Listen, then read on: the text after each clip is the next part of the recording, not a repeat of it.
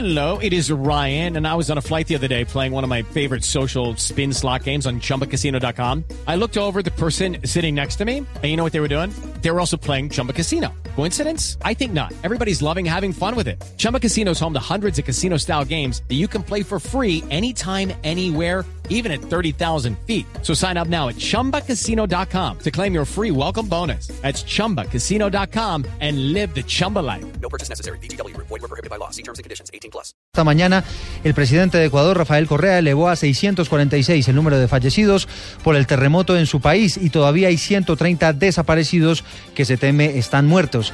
La información se conoce en medio de la expectativa de los damnificados por la llegada de las ayudas y de la visita que tiene planeada para mañana el presidente Juan Manuel Santos a la zona de Manta. Alejandro Tibaduiza tiene lo último, enviado especial a Ecuador. Buenas tardes, los saludo desde la base militar de la Fuerza Aérea Ecuatoriana en el puerto de Manta, uno de los más damnificados luego de este terremoto que ya completa una semana en esta transmisión de Blue de manera ininterrumpida. Seguimos eh, con los colombianos que además muchos de ellos, un total de 190, serán repatriados hoy hacia nuestro país. Pero algunos no van a hacer, eh, no van a llegar aquí ni se van a quedar, a quedar allí en Colombia, van a enviar simplemente a sus hijos y después van a regresar o también se van a mantener aquí en eh, la provincia de Manaví. Su nombre, bienvenida a Blue Radio. Xiomara Caicedo. Bueno, Xiomara, usted envía a sus hijos, pero se va a quedar acá, va a ayudar a reconstruir el Ecuador. Así es, esta es una provincia muy linda que nos ha recibido, nos ha dado trabajo, hicimos familia. No podemos también solo salir y dejarlo en una situación más crítica, porque ahora viene lo peor, es reconstruir, es volver a empezar y nosotros estamos dispuestos a intentar. En este momento aguardan por el avión para llegar de la Fuerza Aérea colombiana con 20 toneladas de ayuda humanitaria. Recordemos que mañana además el presidente Juan Manuel Santos va a llegar aquí a Manta. Las últimas cifras además de toda esta catástrofe las ha revelado la Fiscalía General en del Estado, ya 646 víctimas mortales de este terremoto y un total de 130 desaparecidos. Vamos a estar muy atentos, vamos a seguirles transmitiendo lo que ocurre ocho días después de este terremoto que devastó parte de la zona costera de Ecuador. Desde Manta, Alejandro Tibaudisa, Blue Radio. Alejandro, gracias. Vamos a la base militar de Catam, de donde partió la aeronave con ayudas que se suman a otras que fueron, fueron enviadas vía marítima. Se espera que ese mismo avión que partió desde Bogotá traiga hacia nuestro país a varios repatriados colombianos que fueron damnificados por este terremoto en Ecuador. Juan Carlos Villani. Buenas tardes. El buque de nombre Golfo de Tribugá zarpó en las últimas horas del puerto de Tumaco hacia las costas de Ecuador, llevando 75 mil galones de agua, 4 toneladas de víveres no perecederos y 2,5 toneladas de kits de aseo. La embarcación arribará a la ciudad de Manta, en la provincia de Manabí, mañana domingo para entregar las ayudas a la población afectada por el terremoto. En el buque viajan un médico y cuatro enfermeros militares de la Armada Nacional, quienes prestarán sus servicios a la comunidad. Y desde Bogotá esta mañana salió de Catam, una aeronave C-40 de la Fuerza Aérea Colombiana con siete y media toneladas de alimentos rumbo a Ecuador. El avión traerá de regreso a 120 compatriotas que resultaron afectados tras el terremoto y se reencontrarán con sus familiares. En la aeronave van médicos de la Fuerza Aérea para atender a los afectados, entre los que se encuentran tres mujeres en embarazo en situación de riesgo. Se espera que la aeronave llegue a Bogotá al finalizar la tarde. Juan Carlos Villani, Blue Radio. Juan Carlos, gracias. 12 del día, 7 minutos. En otro orden de la información, vamos a La Habana. Se ha conocido que las FARC serán quienes definan cuál será el rol de alias El Paisa, el comandante de la columna Teófilo Forero, que en las últimas horas llegó a Cuba para sumarse a los diálogos de paz. Vamos a Cuba, allí se encuentra la enviada especial de Blue Radio, Jenny Navarro. Hernán Darío Velázquez Saldarriaga, es el paisa, según fuentes del gobierno, no estará como negociador del grupo guerrillero. Sin embargo, para la FARC, el gobierno no decide cuáles son los integrantes de la delegación y tampoco el tema está consignado en la agenda. Así que será el grupo guerrillero el que decida el rol del país en la fase final del proceso de paz. Para los analistas consultados, se trata de desbaratar el mito de que la Teófilo Forero no estaba de acuerdo con este proceso de paz. Llega Alex el Paisa cuando en La Habana se discuten las zonas de concentración del grupo guerrillero, la dejación de armas y las garantías para la FARC cuando abandonen la lucha armada y pasen a hacer política sin armas. Es lo que hemos eh, logrado establecer después de que en la madrugada de hoy llegara alias El Paisa, autorizado este traslado por el gobierno colombiano. Jenny Navarro, Blue Radio. Tal vez una de las zonas más afectadas por la violencia, por el terror que sembró alias El Paisa, es el departamento del Huila. Allí hay opiniones divididas, mientras que algunos ven positiva la llegada de este hombre a la mesa de diálogos, otros creen que las FARC se está burlando del país. En Neiva, Silvia Tunduaga. Para el representante de la Cámara por el Huila, Jaime Felipe Lozada Polanco, secuestrado junto con su hermano y su madre en la toma del edificio Torre de Miraflores en el 2001, es indignante ver a alias El Paisa en la mesa de diálogos, pero solo espera que esto no se convierta en una estrategia más de las FARC para dilatar el proceso de paz. Pues a nosotros como víctimas nos causa tristeza y profundo dolor que un terrorista como alias El País esté hoy con su compañera sentimental de luna de miel y por supuesto que esperamos que esto contribuya para que la firma del proceso de paz sea una realidad lo antes posible, cosa que para ser totalmente franco dudo, yo creo. Por su parte, para la excongresista liberal Consuelo González de Perdomo, es preferible saber que este jefe guerrillero está en La Habana y no cometiendo más acciones criminales. Yo no olvido yo tengo muy buena memoria y yo sé que él fue el que armó mi secuestro, pero por la paz de Colombia, para que ningún colombiano vuelva a vivir lo que yo viví, que fue horroroso, que fue terrible, pues yo hago todas las, las mejores, eh, pongo todas las mejores intenciones para que mm, se pueda lograr un acuerdo donde este personaje también adquiera compromisos. La dirigente huilense fue secuestrada en el 2001 cuando se dirigía a la ciudad de Neiva desde Pitalito y liberada el 10 de enero del 2008. En Neiva, Silvia Lorena Artunduaga, Blue Radio. Silvia, gracias. Berta Fríes, una de las víctimas del atentado al club El Nogal, aseguró que es positivo que alias El Paisa se vincule al proceso de paz en La Habana. Dice ella que es momento de conocer la verdad sobre este crimen. Yo le pido al Paisa yo como víctima que venga al club a pedir perdón. Y además queremos que reparen a las víctimas. Y así como están llevando al paisa aparentemente para destrabar el proceso en La Habana, yo quisiera que se destrabara el proceso de las demandas que existen contra el Estado Cambiamos de tema, están aumentando los casos de microcefalia en Colombia, según certificó el Instituto Nacional de Salud, María Camila Correa. El último boletín epidemiológico del Instituto Nacional de Salud reportó cuatro casos de microcefalia asociada al virus del Zika.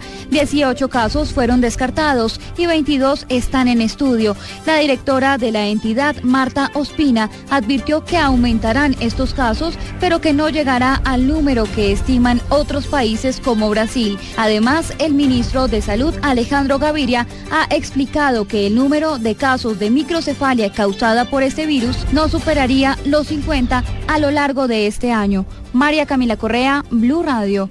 En Bucaramanga, a propósito de este asunto, se están investigando tres casos sospechosos, mujeres que podrían tener a sus hijos con algunas afectaciones de este tipo. Javier Rodríguez en Bucaramanga. Eduardo, pues en Santander el 69% de los 3.500 personas afectadas por el Zika son mujeres, lo cual prendió las alarmas epidemiológicas en la región, luego que se conociera que dos niños nacieron con microcefalia asociados con esta enfermedad y tres casos más están en análisis en el Instituto Nacional de Salud en Bogotá. Claudia Maya, secretaria de Salud Departamental, solicitó a las mujeres de este departamento evitar quedar embarazadas. Llamado para aquellas mujeres que están pensando quedar embarazadas, que aplacen ese embarazo. El 69% de los casos de Zika se presentan en mujeres y el mayor porcentaje lo tenemos en mujeres mayores de 25 años, en etapa completamente fértil. Deben estar utilizando repelente, deben utilizar ropa manga larga y deben dormir con toldillo. Las zonas donde más casos de Zika se han presentado en Santander es en el área metropolitana de Bucaramanga y Barranca Bermeja. Desde la capital santanderiana, Javier Rodríguez, Blue Radio. Javier, gracias. 12-13 minutos. A dos involucrados en el carrusel de corrupción de los alimentos escolares en el departamento de La Guajira les concedieron casa por cárcel en las últimas horas. Información desde Riohacha, John Alvarado.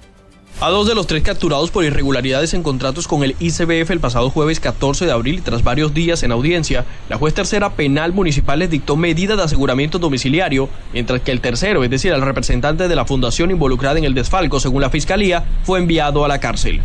Por otra parte, también se espera que hoy sea presentada en audiencia la funcionaria del ICBF que llegó en las últimas horas hasta las instalaciones de la Fiscalía en La Guajira para entregarse y contra quien pesaba una orden de captura por los delitos tales como peculado por apropiación, contratos sin el lleno de requisitos legales y falsedad en documento público. Ahora el departamento está a la expectativa que se hagan efectivas las otras dos órdenes de captura vigente que hacen falta por el caso de irregularidades contractuales en los programas de alimentación del ICBF, las cuales en su momento fueron mencionadas por el fiscal general de la Nación. Desde La Guajira, John Alvarado, Blue Radio. Seguimos hablando de niños. Lamentablemente esta mañana falleció la niña de cuatro meses de nacida que fue víctima de una brutal golpiza a manos de su padre, María Camila Correa. Eduardo, buenas tardes. Hablamos con directivas del Hospital Cardiovascular de Soacha. Explicaron que la bebé, quien fue brutalmente agredida, presentó una hemorragia severa pulmonar, la cual fue incontrolable y lamentablemente falleció. Explicaron que este tipo de síndromes se dan cuando hay mucha agresión que genera inflación y compromete órganos internos, como el hígado, que termina afectando la parte pulmonar. María Camila Correa, Blue Radio. Para esta tarde está previsto que el presidente Juan Manuel Santos visite la hidroeléctrica de Guatapé, haga unas inspecciones de las labores de reparación que se están adelantando en esa región de Antioquia. Adicional a eso, se están conociendo esta mañana noticias relacionadas con el revolcón en el gabinete, los primeros movimientos del gobierno Santos. Liz Jurado. En los próximos minutos, el presidente Juan Manuel Santos, acompañado por el nuevo ministro de Minas y Energías, Germán Arce, realizarán una visita a la central hidroeléctrica en Guatapé, Antioquia. El mandatario va a inspeccionar el avance de las obras de reparación de la hidroeléctrica tras el cortocircuito ocurrido el pasado 15 de febrero que frenó las actividades en la central que provee el 4% de energía del país. De otro lado, en medio de la expectativa tras el remesón en el gabinete ministerial, el presidente Santos anunció a través de su cuenta de Twitter el nombramiento del exsecretario general de la presidencia, Juan Mesa, como nuevo embajador en Italia. Liz Jurado, Blue Radio. Gracias Liz, 12 del día, 15 minutos. Y a propósito de energía, quienes siguen padeciendo por estas dificultades están en la costa caribe colombiana por el mal servicio de Electricaribe. Incluso se empezó a disminuir el recaudo del servicio y esto podría agravar la situación. Diana Ospino.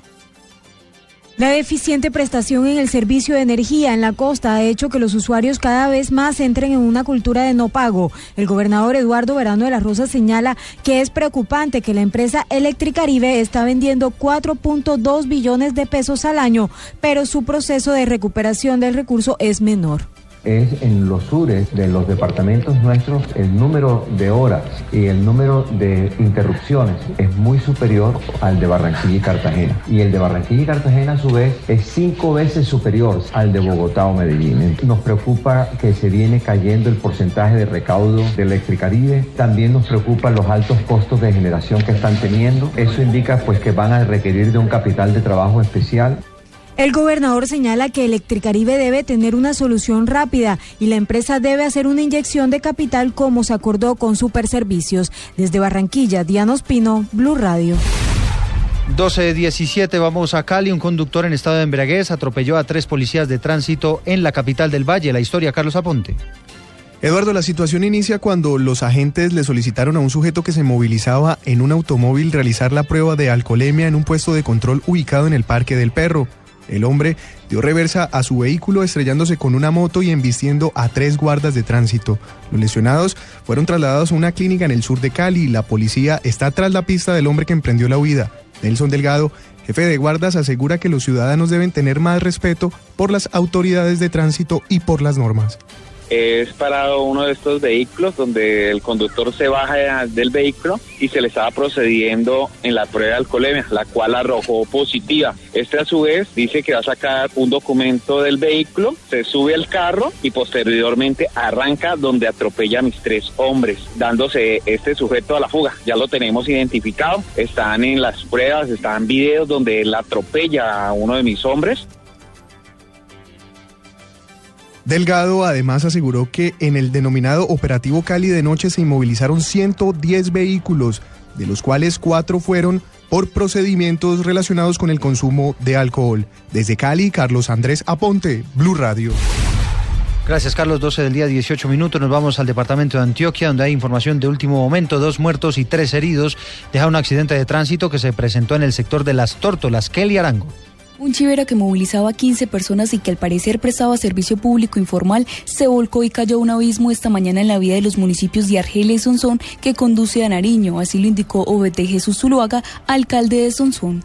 Un, accidente de un carro que venía ya, se, se, lo cogió una curva, se volteó y se fue, rodó, eh, rodó y tenemos dos muertos, son tres heridos. Era un chivero, al parecer venía con sobrecupo.